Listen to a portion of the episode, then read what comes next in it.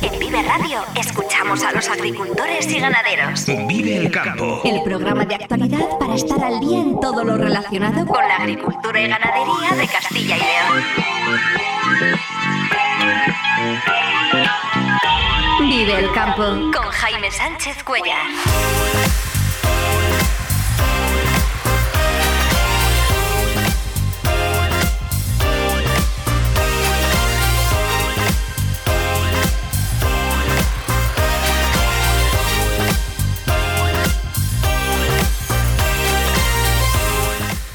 Buenos días, esto es Vive el Campo en Vive Radio. Hoy es jueves 14 de diciembre y hasta las 7 y 50 de la mañana aquí contamos lo que está pasando en el sector agroalimentario y cómo afecta a los agricultores y ganaderos de Castilla y León. El campo al día, toda la actualidad del sector en Vive Radio.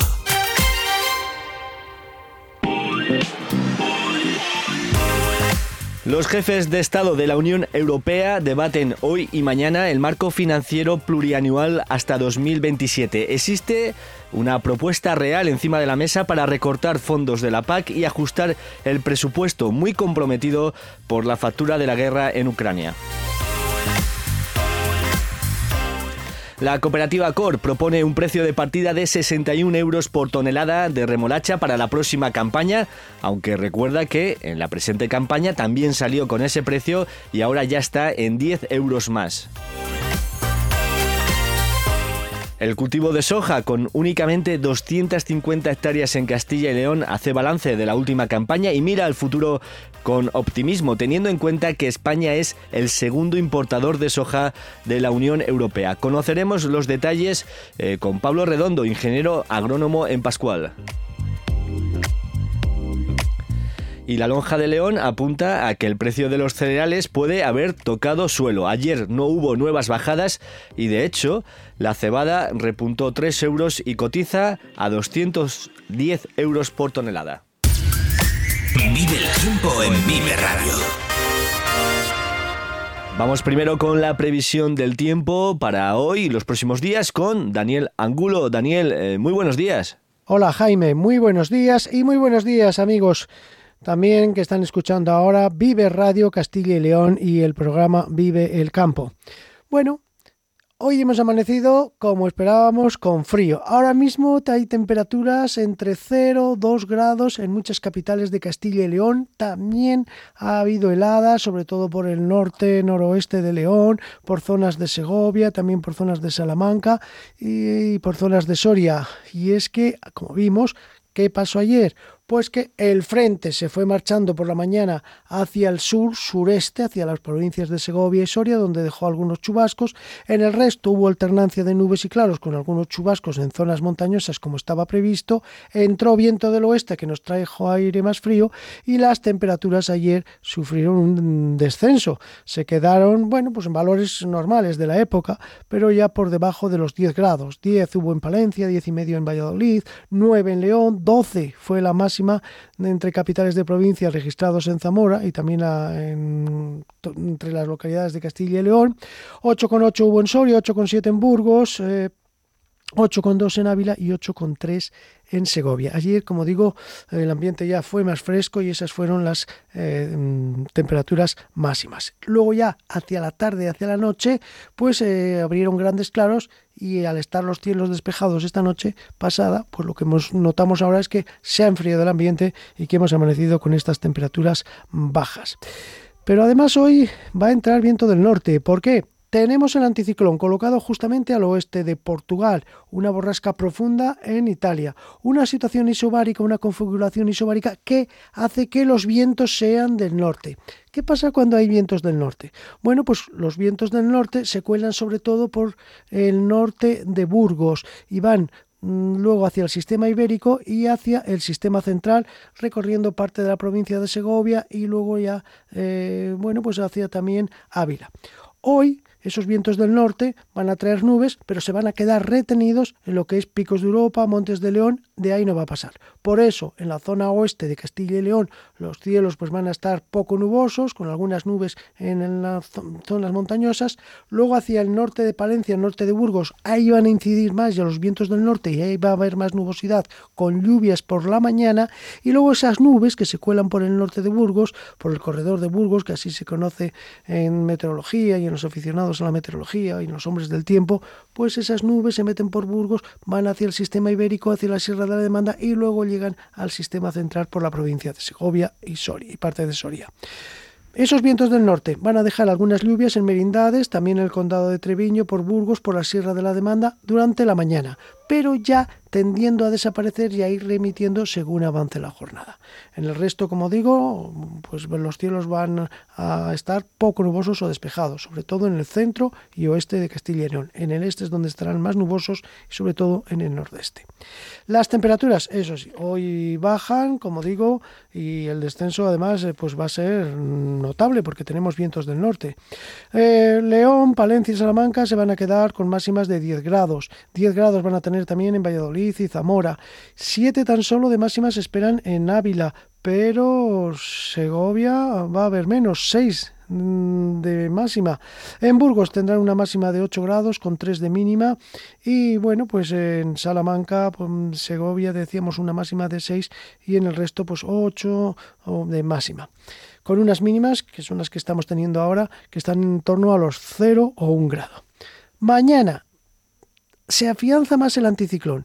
Las altas presiones se adueñan del panorama meteorológico en nuestro país y el aire frío de capas altas se va retirando. Se corta además parte de la entrada de esos vientos del norte, con lo que mañana sí que habrá algunas nubes por la mañana, algún chubasco en el norte nordeste de Burgos, en el resto nubes y claros con baja probabilidad de lluvia, vamos, las lluvias van a desaparecer y ya mañana se formarán muchas nieblas por la mañana, pero tendiendo luego a levantar. Para el fin de semana, las altas presiones ya se sitúan al norte de la península ibérica. El anticiclón es muy potente, 1040 milibares en superficie y en su centro, que se situará, como digo, muy cerca de la península ibérica en el norte, abarcando toda ella. Por lo tanto, tendremos situación anticiclónica típica invernal. ¿Y eso qué pasa? Pues que va a favorecer las nieblas. El sábado habrá nieblas al amanecer, sobre todo en la zona centro, en el Valle del Duero, que luego irán levantando y ese día sol, pero con temperaturas bajas al amanecer, heladas mínimas de 1 a 3 bajo cero. Y el domingo, ojo, porque mm, se parará el viento, el sábado va a soplar nordeste, pero el domingo estará en calma y eso va a favorecer que las nieblas sean persistentes. Ah, matizaremos según avance la semana para el fin de semana. Por ahora, nada más. Buen día a todos, feliz jornada. Feliz jornada, Daniel. Eh, mañana te escuchamos para conocer la previsión para el fin de semana. La Comisión Europea debe presentar la revisión de su presupuesto plurianual. Hasta ahora ha habido partidas eh, consideradas intocables, como son los fondos de cohesión regional y los fondos agrícolas. Y decimos hasta ahora porque el run run empieza a ser fuerte en Europa ante la posibilidad de que podrían realizarse recortes en la política agraria común para ajustar el presupuesto eh, comunitario. De hecho, Ayer el diario El País adelantó que el presidente del Consejo Europeo ha enviado un plan a los distintos eh, países con una propuesta para sacar eh, dinero de la PAC y recolocarlo en otras partidas para que de esta forma los estados eh, tengan que poner menos dinero encima de la mesa. Las cantidades no son altas, el peligro es que se abriría un precedente. El presupuesto europeo está más apretado, entre otras cuestiones, porque se está haciendo frente a, situaciones no previstas, como la factura del apoyo a Ucrania. La presidenta de la Comisión, Ursula von der Leyen, ayer en el Pleno de Estrasburgo, adelantaba que hay que hacer ajustes. Lo explicaba así. Necesitamos también una serie de ajustes técnicos para el presupuesto. El presupuesto de la Unión, como los presupuestos nacionales, sufre la presión de la inflación y de los tipos de interés más elevados. Esto es consecuencia de la pandemia y de la guerra y tenemos que tenerlo en cuenta. Lo que veo en todas las preparaciones del Consejo Europeo, en todos los debates que estamos teniendo, es que hay un consenso creciente acerca de las prioridades. Por supuesto, hay que plantearse cómo lo vamos a financiar. Sabemos que las finanzas públicas nacionales están bajo presión. Todos nos vamos a tener que enfrentar a decisiones difíciles y no podemos dejar ninguna opción sin estudiar. Por eso mismo, y ahora más que nunca, la Unión tiene que ser capaz de financiar sus prioridades con sus propios recursos. Los presidentes de los Estados miembros se reúnen hoy y mañana en el Consejo Europeo y en el orden del día se incluye el debate sobre la revisión del marco financiero plurianual 2021-2027 con el objetivo de alcanzar un acuerdo. Así que en las próximas horas iremos despejando algunas eh, dudas. Hablamos ahora de la cooperativa COR porque ha presentado su campaña de contratación para la próxima campaña, para las entregas de remolacha que se realizarán en el otoño de 2024. Propone un precio de salida de 61 euros la tonelada, pero recuerdan que en la presente campaña también empezaron en ese precio y ahora mismo ya están comprometidos 10 euros más eh, por tonelada. Jesús Posadas, presidente de ACOR. El año pasado salimos igual y este año estamos en más de 71 y el compromiso del Consejo Rector será posiblemente a, lo largo del mes febrero-marzo, cuando nos permita el Ejecutivo Económico y nuestros auditores, eh, buscar la fórmula de dar un retorno. ¿Qué quiere decir esto? Que no hablamos de precio, puesto que nosotros lo que hacemos es una garantía para tener un cultivo rentable y a partir de ahí todo va a ser a sumar. Ante la baja riqueza en azúcar de la remolacha de este año, la cooperativa está estudiando las posibles causas. Lo que sí que descarta el presidente de la cooperativa es dejar de pagar en función de la riqueza porque precisamente fue uno de los logros cuando se constituyó la cooperativa para evitar los descuentos arbitrarios de la industria remolachera. Acor nació como protesta de los agricultores por el abuso de la industria por los desconteros. Los desconteros es un personaje que existía en el sector remolachero hace muchos años, la gente más mayor lo conoce, y era aquel que de manera, él decía cuánto valía el camión de remolacha o el remolque de remolacha del, remolachero. Eso fue uno de los motivos por los que nació Acor. Acor, desde luego, no quiere volver nunca a al descontero. Acor lo que quiere es que el remolachero cobre lo que tiene, lo que merece y lo que eh, se le paga es por su calidad. Otra de las novedades es la posibilidad de que el socio pueda pedir un anticipo directo de 2.000 euros por hectárea y que hasta ahora era de 1.000 euros. Además, se mantiene el descuento medio de las tres últimas campañas si el cooperativista lo solicita, la resiembra a cargo de la cooperativa en caso de heladas y la gestión de los planes de riego y abonado para justificar el PDR estarán verificados por el Servicio Agronómico de Acor.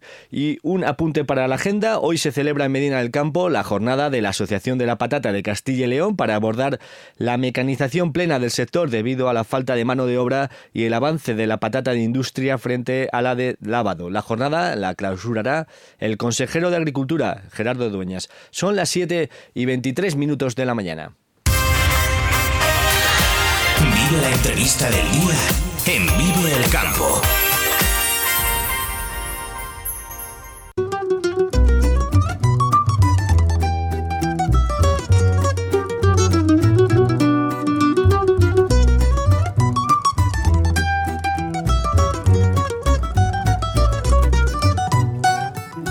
Brasil, Estados Unidos y Argentina son principalmente los países encargados de suministrar eh, soja a Europa, sobre todo para la alimentación animal, dado su aporte excepcional de proteínas.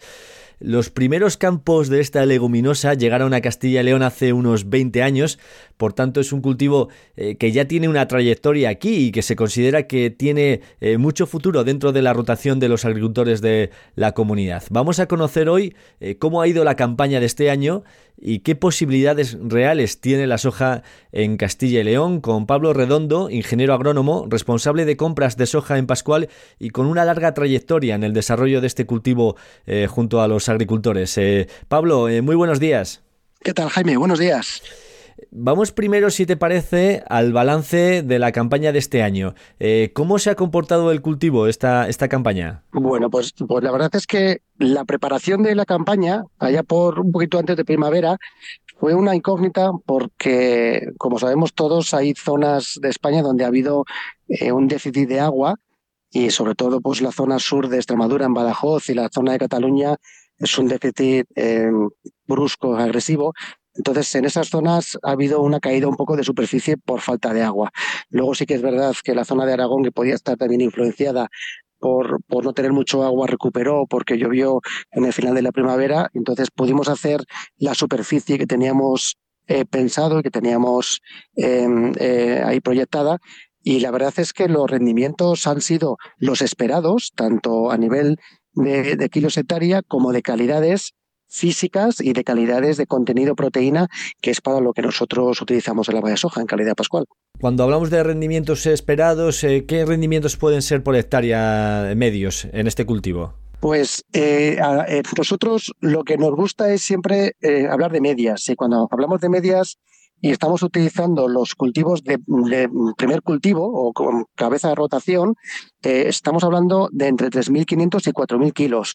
Y es verdad que tenemos agricultores que han tocado los casi 6.000 kilos hectárea, pero siempre nos gusta hablar eh, desde el punto de vista de unos rendimientos que ya los tenemos superados, pero que no queremos dejarlos porque realmente son rendimientos con los que la agricultura tiene que hacer sus, propios números.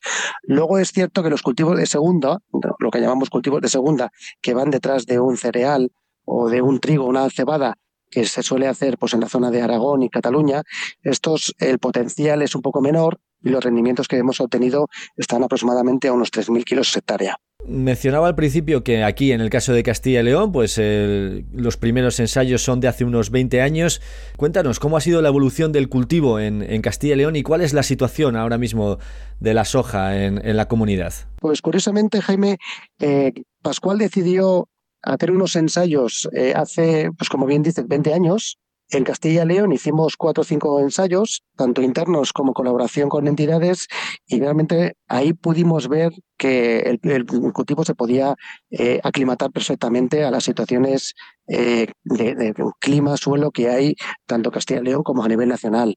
y eso nos llevó a ir eh, trabajando sobre el cultivo y esto ha tenido un crecimiento sostenible y muy controlado hasta hoy en día que podemos estar hablando de que en Castilla y León se hace casi 250 hectáreas de soja. Esas 250 hectáreas de soja, eh, ¿dónde se localizan? Se localizan en, en, casi todas las provincias de Castilla y León, menos, eh, no tenemos soja en Soria, eh, y no tenemos soja en eh, Segovia y, en Valladolid tampoco. Son las tres únicas provincias de Castilla y León donde no hay superficie de soja. En el resto em, tenemos superficie y es la que se reparte para llegar a las 200, casi 250 hectáreas que van destino humano. ¿Y qué hace falta para que aumenten las hectáreas de superficie en Castilla y León? Lo, que hace falta es que empresas como la nuestra, como, como Pascual, crean y potencien y valoren nuestro sector primario, Jaime, nuestras, nuestras materias primas que producimos aquí eh, a nivel origen local. Somos un país eh, que es deficitario en proteínas vegetales y tenemos la capacidad de poderlas generar de manera viable, eh, rentable y sostenible me gustaría conocer un poco eh, aspectos agronómicos del, manejo del cultivo de la soja, ¿no? Quizás un poco información práctica, ¿no? Para agricultores que pudiesen estar interesados en este cultivo. Eh, cuándo se siembra, eh, si requiere mucho consumo de agua, cómo es la gestión, el manejo del cultivo, la cosecha. Darnos una pequeña guía. Sí, pues, pues intentaré hacerlo lo más, lo más sencillo posible. Esto es un cultivo de regadío de primavera eh, se siembra en primavera, más o menos es un ciclo muy similar a un maíz. Eh, date cuenta, Jaime, que a nivel mundial la soja es la alternativa natural del maíz. Eh, tanto los grandes productores lo que están haciendo rotación natural año a año soja-maíz. Entonces es, un cultivo que, que, no necesita grandes demandas a nivel de suelo, de apología, es un cultivo que se aclimata muy bien a nuestro tipo de suelo, eh, tanto en Castilla y León como a nivel nacional. Eh, las necesidades hídricas que podemos eh, ir pensando son de un cuarto o un quinto menos que un cultivo de un maíz, ¿vale?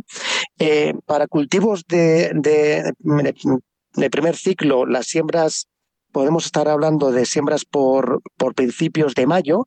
Y sí que es verdad que hay una zona donde se puede hacer un ciclo un poco más corto, incluso llegar a detrás de un cereal, que son las zonas más cálidas de la zona de Salamanca en este caso, donde podemos meter un ciclo, o incluso la zona norte de Castilla y León, Burgos, Palencia, esta que podemos tener una integral un poco más cortita, podemos meter un ciclo más corto y nos podemos ir a lo mejor a, a siembras de mediados de junio, junio, ¿vale?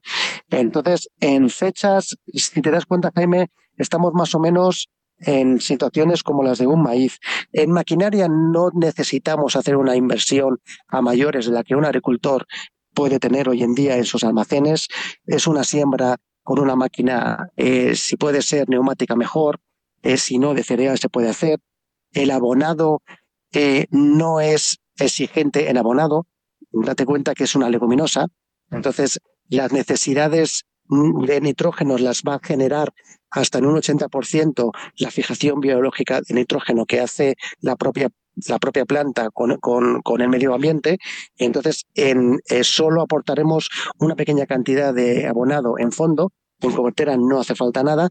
Y luego, pues, eh, lucharemos con, con las patologías que nos pueda tocar dependiendo de cómo venga el año, pues a lo mejor alguna araña roja o alguna, alguna patología que pueda tener, alguna mala, mala hierba, pues con materias activas que hoy en día tenemos totalmente controladas. Para ya finalizar con una cosecha, con una máquina de cereal, con el peine de cereal, eh, para intentar coger el, el, número máximo de alturas de, de, vainas, pues siempre pensando que la soja es una prima hermana como un guisante que puede ser. Nos has hecho un gran resumen en esta pequeña guía de manejo, únicamente un aspecto sobre el consumo de agua, un, una quinta parte menos que un maíz, por tanto es un consumo eh, importante, eso sí. Sí, sí, sí. Eh, a ver, aunque es, es un cultivo de regadío, pero es cierto que tenemos zonas, como antes comentábamos, que hoy en día no tienen una eh, capacidad de poder eh, tener un gran volumen de agua y que se está metiendo pues cultivos con menos demanda de agua, como puede ser eh, soja o como puede ser girasoles, y en este caso la soja sí que es verdad que tiene una dotación menor, pues como otros cultivos de primavera de regadío, pues como un maíz o una patata o una remolacha. Claro, que estamos hablando de una leguminosa y incluir la soja en la rotación eh, puede aportar eh, beneficios interesantes en este sentido, ¿no, Pablo? Pues sin duda, Jaime, tiene mucho, muchos beneficios el incorporar una soja en la rotación de cultivos y en hacerla aquí a nivel local. El primero, como venimos diciendo, es que es una leguminosa. Entonces, eh, el aporte de abonado, que hoy en día, fíjate que aunque han corregido los precios, son precios altos, es mucho menos importante que el de otros cultivos porque se genera su propio nitrógeno y no tenemos que aplicar un abonado en cobertera. Luego también es verdad que la PAC, eh, el, el, cultivo entra muy bien para la PAC. Eh, entra perfectamente en el capítulo de la rotación de cultivos y en la, y en la parte de, de los ecoregímenes, porque es una leguminosa. Es un cultivo fácil, Jaime, y es un cultivo que el agricultor el primer y el segundo año ya puede ver y lo, puede conseguir haciéndolo bien.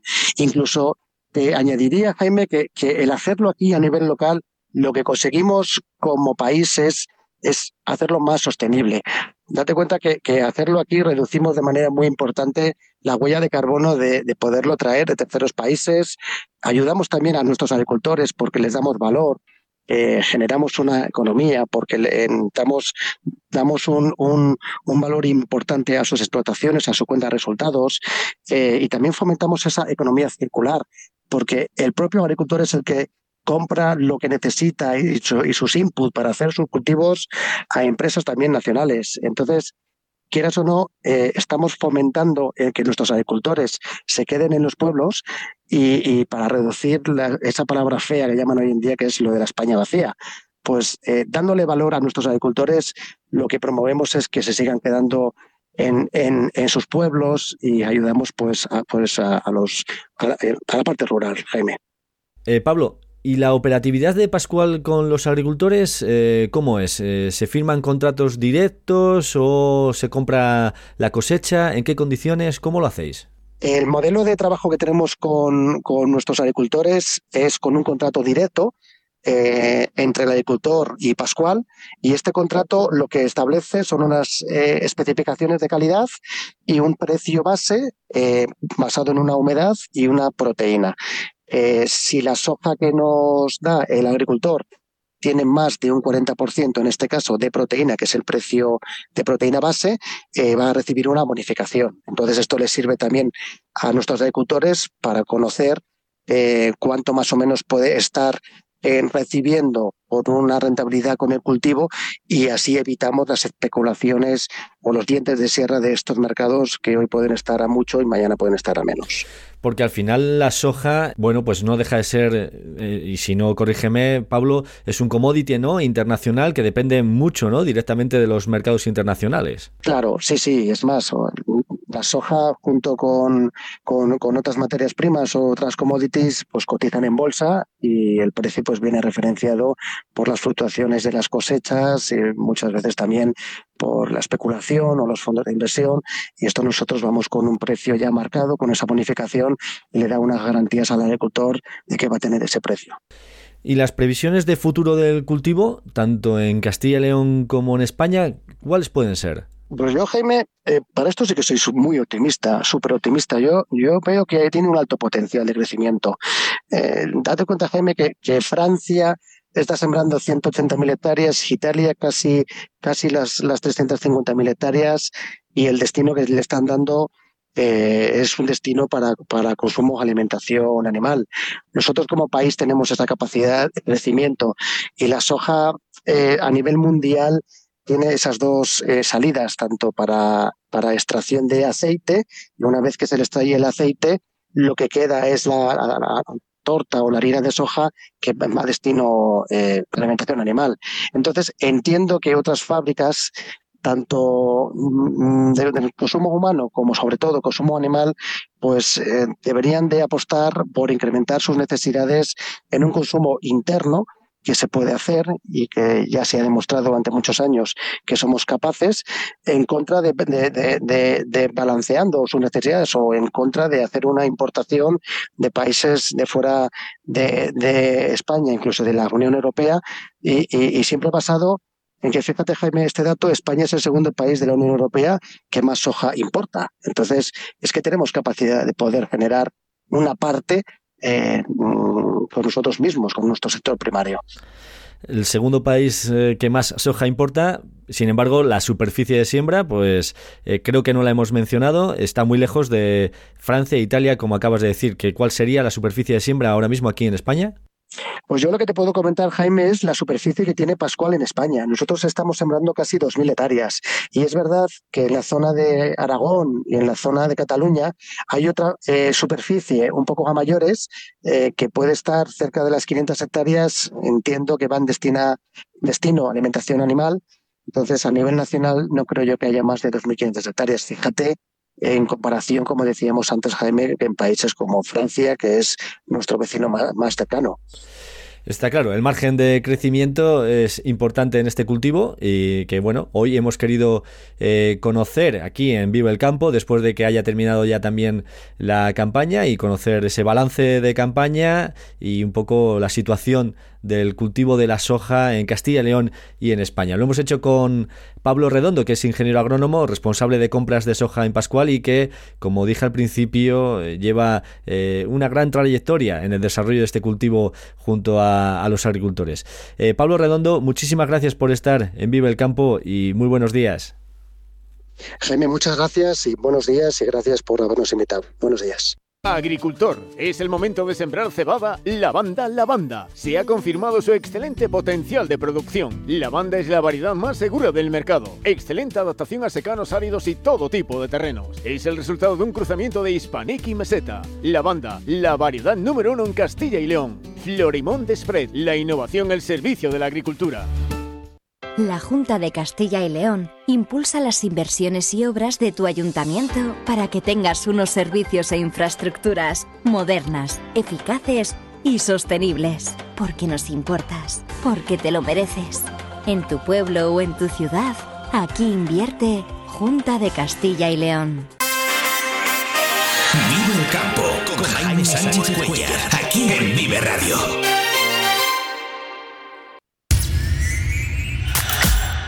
Radar de novedades de Vive Radio, El, campo.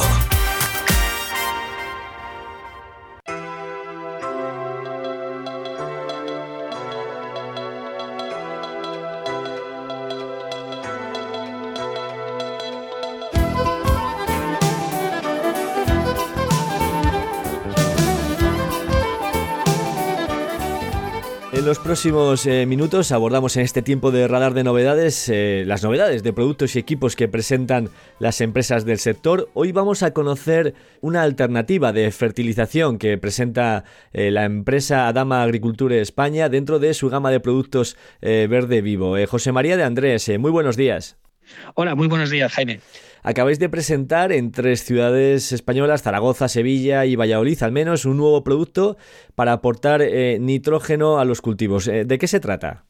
Sí, eh, efectivamente, estamos lanzando el producto pensando en la campaña que viene por delante de, cereal.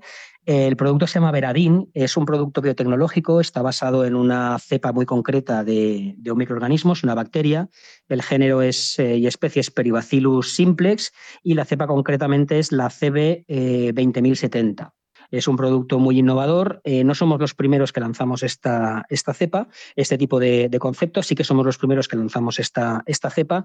Y con ello venimos a solucionar un poco las carencias que había en el sector eh, con este tipo de productos, porque como sabéis, las bacterias, los microorganismos son bastante delicados, requieren un manejo un poco específico. Y hemos conseguido eh, poner a punto un producto basado en este Peribacillus simplex TB 20070 eh, muy robusto, que es capaz de soportar carros y carretas, ¿no? como se suele decir. Tengamos en cuenta que esto es un producto que llega a campo, que tiene que ir a, un suelo o a una hoja donde se va a encontrar pues, con otras bacterias, se va a encontrar con condiciones que no son siempre las mejores, y esto no estaba solucionado hasta ahora. Con Veradín lo que hemos conseguido es un producto muy robusto que es capaz de colonizar tanto las hojas como las raíces de la planta de manera muy, muy segura. ¿no? Podíamos, es una de las características y atributos del producto, que es un producto muy seguro desde el punto de vista del funcionamiento. José María, ¿qué es lo que hace cuando se aplica en, el cultivo esta bacteria? Bueno, pues es una bacteria que en su propio metabolismo el nitrógeno que necesita, eh, en lugar de obtenerlo del medio o quitárselo a la planta o cogerlo del suelo, del ambiente en el que esté, lo capta del aire. Tengamos en cuenta que más del 78% de la atmósfera es nitrógeno gas, eh, N2. ¿no? Eh, lo que hace la bacteria es que este nitrógeno, que es un recurso gratuito, que es un recurso que está disponible, que nosotros los humanos no lo utilizamos, utilizamos oxígeno, pero ellas sí lo que hacen es que capturan este nitrógeno gaseoso, lo convierten en forma, en forma utilizable por ellas, que es también la misma forma que utilizan las plantas, con lo cual el excedente de producción, que siempre lo hay, eh, lo aprovecha la planta. Es un mecanismo que ha puesto la naturaleza eh, a punto desde el momento de la evolución, después de millones de años, en el cual hay un beneficio mutuo. La bacteria vive dentro de la planta eh, fija este nitrógeno en forma gaseosa y se lo da a la planta para que la planta, pues a partir de ahí, pueda producir todas sus estructuras y pueda iniciar toda su, maquinaria de metabolismo. A la hora de aplicarlo en campo, eh, ¿cómo, ¿cómo se formula? ¿Cómo se hace? Es un producto, y, por eso Adama Agriculture eh, está metida en esto, ¿no? Es un producto muy sencillo de manejar y se asemeja mucho al manejo de un fitosanitario, ¿no? En cuanto a envasado, manejo, y, demás. ¿no? Lo que hacemos es aprovechar, en el caso de cereal, que es lo que estamos presentando ahora, cereal de invierno, trigos, cebadas, avenas y demás, lo que estamos haciendo es eh, proponer mezclarlo en tratamientos de, herbicidas o en tratamientos fungicidas. Nosotros la recomendación es emplearlo en el momento en que entremos a tratar, eh, en que el trigo se encuentre, eh, el cereal se encuentre entre el ahijado y el encañado, porque es el momento de máxima disponibilidad eh, y es donde vamos a conseguir un mayor, un mayor rendimiento, un mayor, una mayor eficacia del producto, pero puede caber en cualquier ciclo de cultivo. Una de las ventajas del producto es la ventana de aplicación también muy amplia, que es una de las cosas que mejora eh, Veradin con respecto a otros productos que tienen una ventana de aplicación muy estrecha. Por tanto, con el pulverizador, ¿no? Se aplica el, producto, entiendo. Eh, has hablado de cereal, pero supongo que también se puede aplicar en otros cultivos, ¿no? Esto, lo que pasa es que ahora lo estáis centrando en el cereal por el momento en el que nos encontramos. Exactamente, sí, tenemos en este momento ya las, eh, la puesta a punto del producto para maíz, la campaña de maíz empezaremos a, atacar este mercado y luego tenemos también ensayos e información para poder llevar toda esa tecnología de fijación de nitrógeno atmosférico a, la planta a cultivos eh, hortícolas, cultivos frutales, olivar, porque sabemos que también esta tecnología funciona en este tipo de, en este tipo de cultivos. La última de José María, eh, en los gastos, eh, por ejemplo, de una hectárea de cereal, ¿cómo repercute eh, este producto? a ver, no es un producto capaz de suprimir o de eliminar toda la fertilización, es decir, hay una parte de la fertilización que sí que podemos que sí que podemos reducir. No es el objetivo del producto, o sea, eso es un poco la consecuencia. El objetivo del producto es mejorar la eficiencia del uso del nitrógeno. Tengamos en cuenta que hay una, una legislación que ya, ya está en vigor en España en la cual aproximadamente el 40% de la superficie cultivable eh, se encuentra en lo que denominan zonas de, vulnerables de, a la contaminación por nitratos, con lo cual nos van a pedir por ley que reduzcamos esa, esas pérdidas, no la fertilización. Esto a veces la gente lo confunde. Lo que hay que reducir son las pérdidas que originan la fertilización tradicional. Eh, Veradín no es capaz de reemplazar todas las unidades fertilizantes del, cultivo. Estamos hablando que somos capaces de reemplazar, en el caso del cereal, 50 unidades fertilizantes que al cambio, más o menos, y un cálculo rápido, serían unos 100 kilos de urea. Eh, esto tiene un coste eh, de más o menos de la mitad, es decir, el coste de Veradín sustituyendo, pues vale un poco menos de la mitad de lo que costaría en este momento el abono nitrogenado, que todo el mundo sabe que hay una fluctuación bastante, bastante grande. José María de Andrés, eh, de Adama Agricultura de España, gracias por acercarnos a Vive el Campo, esta nueva forma de fertilización para ser más eficaces ¿no? y mejorar la eficiencia de la fertilización en la agricultura, un camino que también efectivamente se viene demandando desde la Unión Europea. José María de Andrés, muchísimas gracias y muy buenos días. Muchísimas gracias a vosotros, Jaime. Un saludo. Vive Radio te ofrece la información actualizada de los mercados.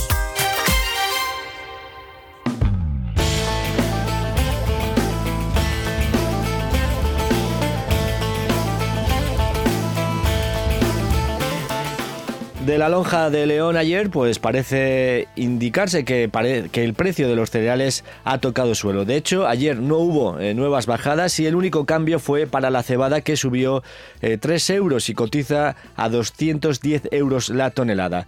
Las siembras de los cereales de invierno en el hemisferio norte parecen estar por debajo de las expectativas por la bajada tan brusca de precios del último año que provoca que la rentabilidad esté en entredicho. Por tanto, apuntan desde la lonja los agricultores se lo están pensando mucho a la hora de sembrar para no entrar en pérdidas. En cuanto al maíz, la rotación obligatoria de cultivos que establece la nueva PAC provocará eh, una pérdida de superficie importante a nivel nacional cuando España tiene que importar ya hoy en día más del 70% de este grano.